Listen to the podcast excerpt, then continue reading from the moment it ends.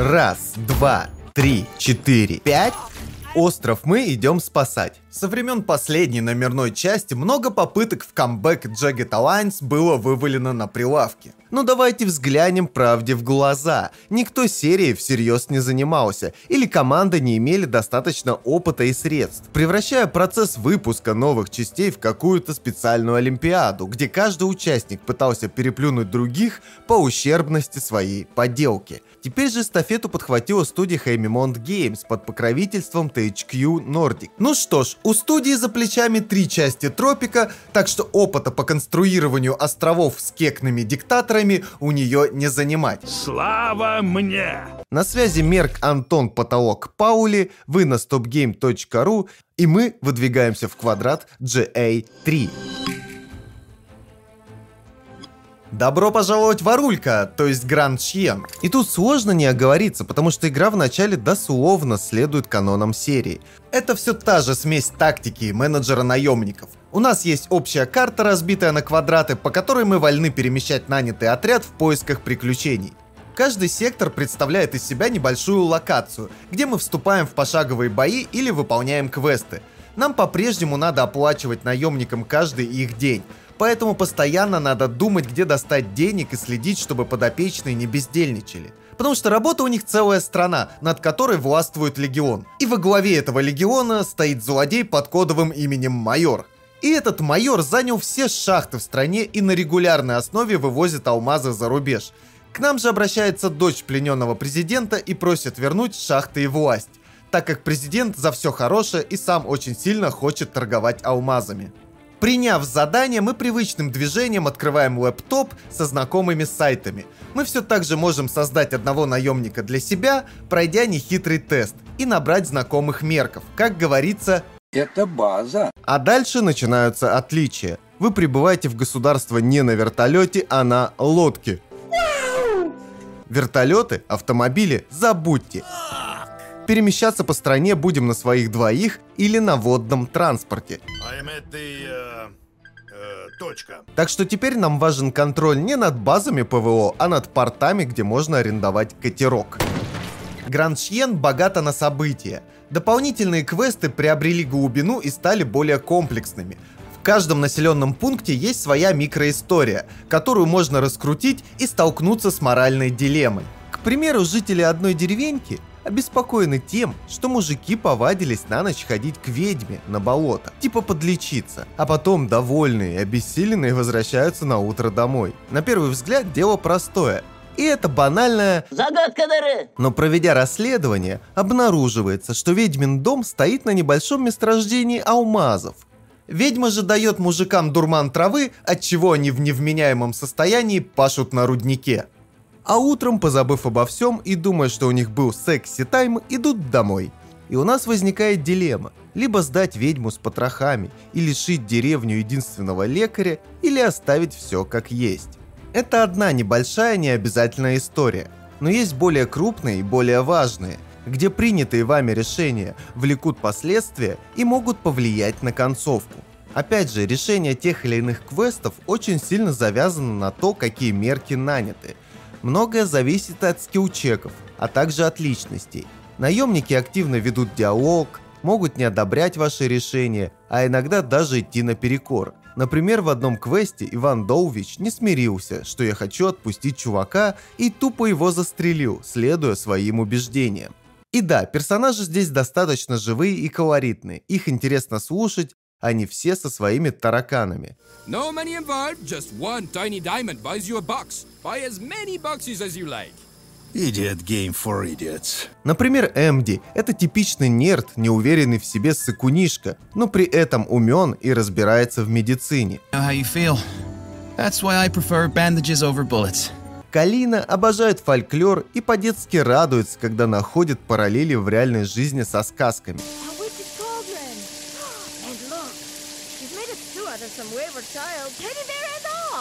Тень – скрытный ироничный социопат, ценит в людях профессионализм и не упускает случая вставить саркастическую шутку. Также мерки могут сраться между собой или что-то высказывать. К примеру, в одном из городов есть коммунистическое сопротивление с местным Че Геварой. И Иван непременно найдет с ним общий язык.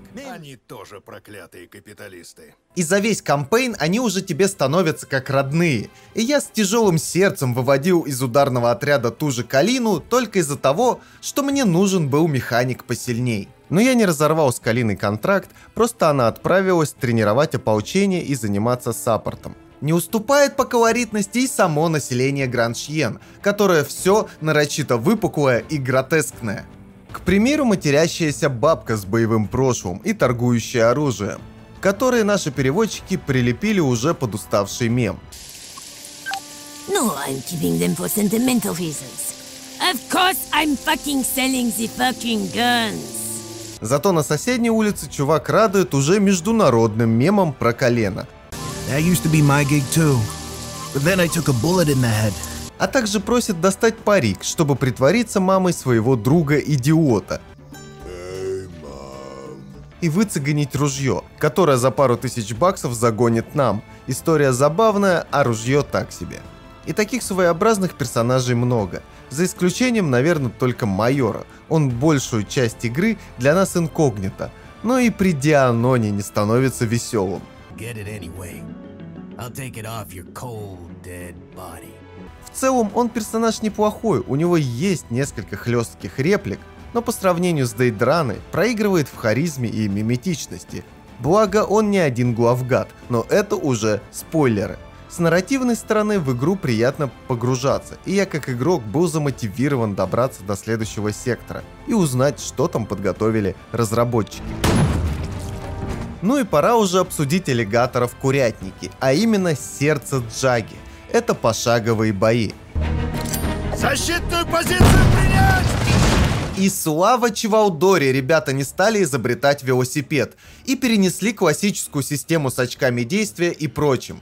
То есть у нас тут, конечно, есть экскомовские значки укрытий, но никто не навязывает тебе систему «перебежал, выстрелил». Ты сам хозяин своих очков действий, то есть ОД. Как и в прошлой части, в свой ход ты можешь действовать всем личным составом и в любом порядке.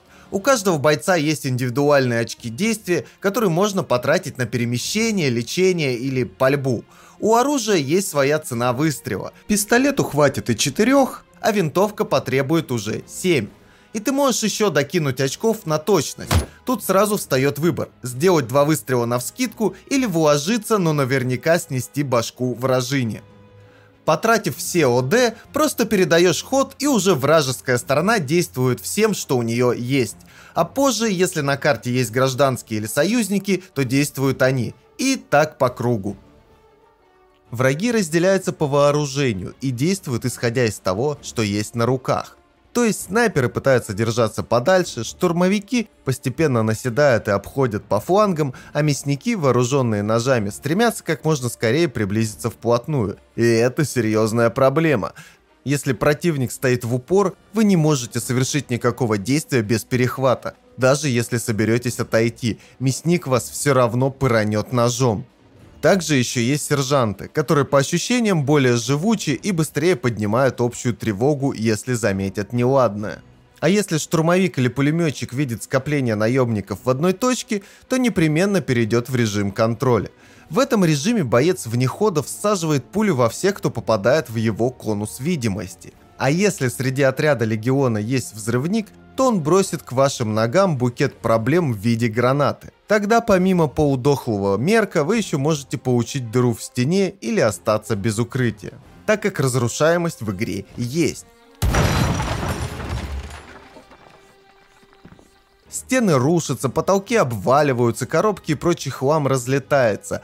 А машины это вообще ваш худший враг. Они так и норовят взорваться прямо у вас перед носом от пары очередей.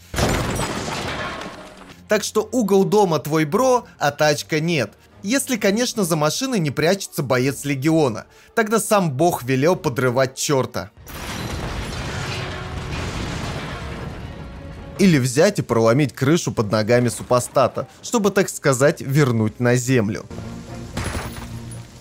Что касается огнестрела, то его много и каждому найдется свое применение. Даже пистолеты могут быть эффективны. К слову, их можно взять в две руки. Но по мне лучше все-таки левой держать гранату. Стрелять же можно по пяти частям тела. Руки, ноги, голова, пузо и пах. И тут тоже в ходе боя надо думать куда выгоднее. Так, например, снайперам лучше метить по рукам, чтоб точно не стреляли.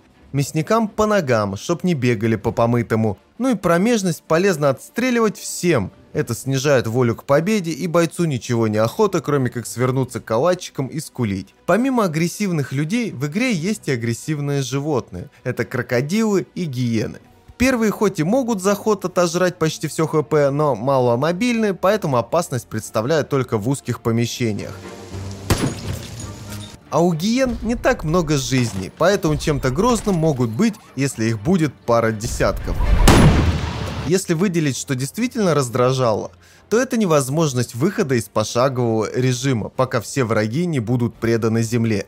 То есть, когда остается один какой-нибудь дебил в режиме алерта где-нибудь на краю карты, приходится планомерно прочесывать округу в поисках сакуна в пошаговом режиме. Благо, это происходит не то чтобы часто, но когда происходит, это очень сильно бесит.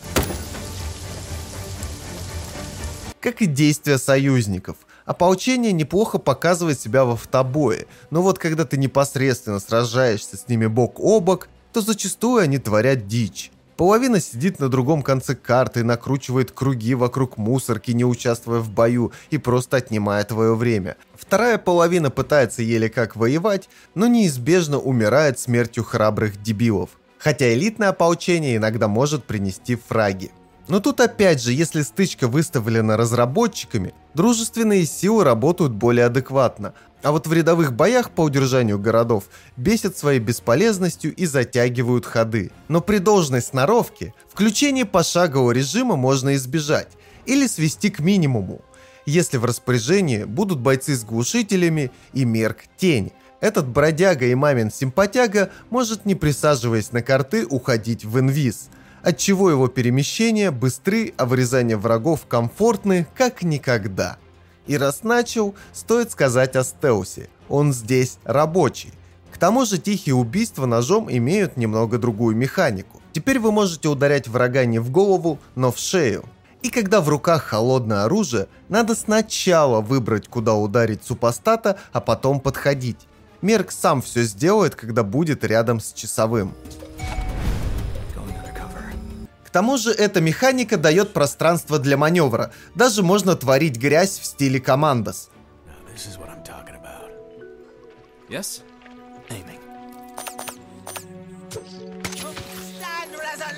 Если враг заметил труп, то включается пошаговый режим, но убив легионера до того, как он поднимет тревогу, можно дальше продолжить стелсить в реал-тайме. Я таким макаром на одной карте уничтожил около десятка солдат. Футажи оттуда показывать не буду, ибо это очень серьезный спойлер, но в подтверждение моих слов есть ачивка. Стоит отметить, что на бой влияет погода. Помимо банальных день-ночь, негативно сказывается жара, Бойцы менее подвижны при солнцепеке, а ранения чувствуются острее.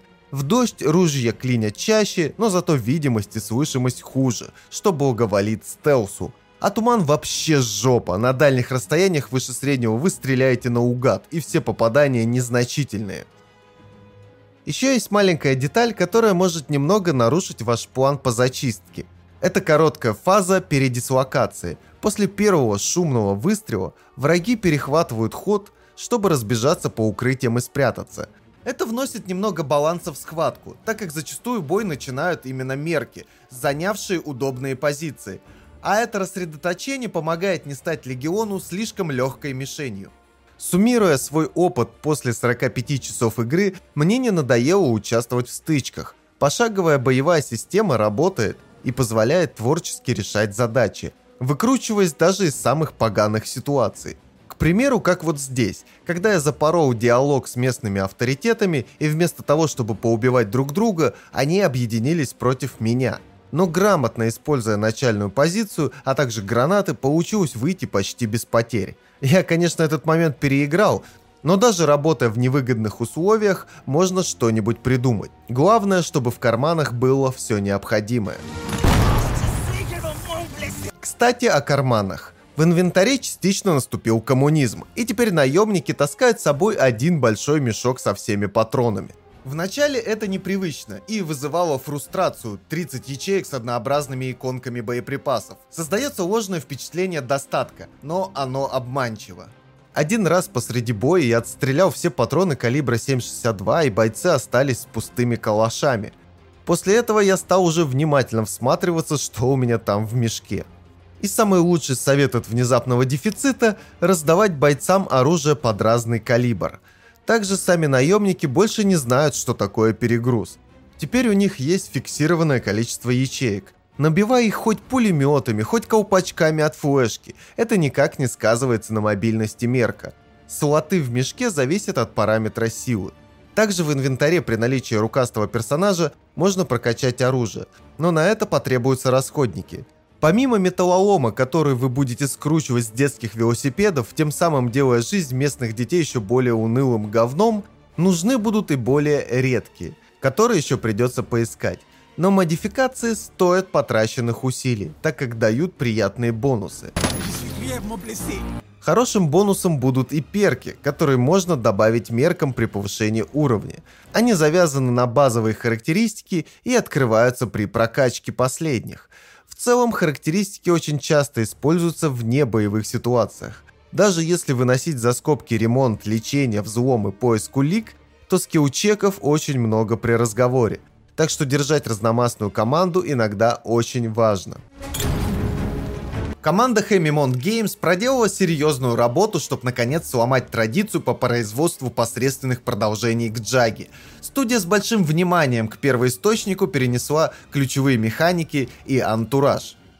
Боевая система обзавелась новыми фишками и возможностями. Менеджмент ресурсов теперь менее напряжный, а побочные задания и основной квест глубже по сути и вариативнее. При этом эта игра в своем качественном исполнении не следует трендам 2023. Я не словил гору багов, гличей и так далее. За 45 часов игры у меня пару раз зависал ход противника, что лечилось эскейпом и загрузкой сохранения. Также разработчики настроены на долгую жизнь проекта. Во-первых, они прикрутили возможность проходить игру в кооперативе, а во-вторых, хотят дать игрокам инструментарий по созданию модификаций. Обещают с патчами добавить редактор мерков, квестов и карт. Так что, возможно, тройка обзаведется своей жопоразрывательной версией 1.13. После всех неудачных попыток я уже на вопрос о возрождении серии смотрел как тот кот. Вообще, честно говоря, я уже никому не верю и ничего не жду. Но эта итерация приятно удивила. Да, ребята какие-то фичи, которые были в прошлой части, не добавили, но взамен предложили новые, и игра ощущается целостной и законченной. Поэтому я, даже со всеми своими микропретензиями аутфага, ставлю игре изумительно. Защитную позицию принять! И настоятельно рекомендую попробовать всем, кто изголодался как по тактике, так и по Jagged Alliance. А напоследок я скажу.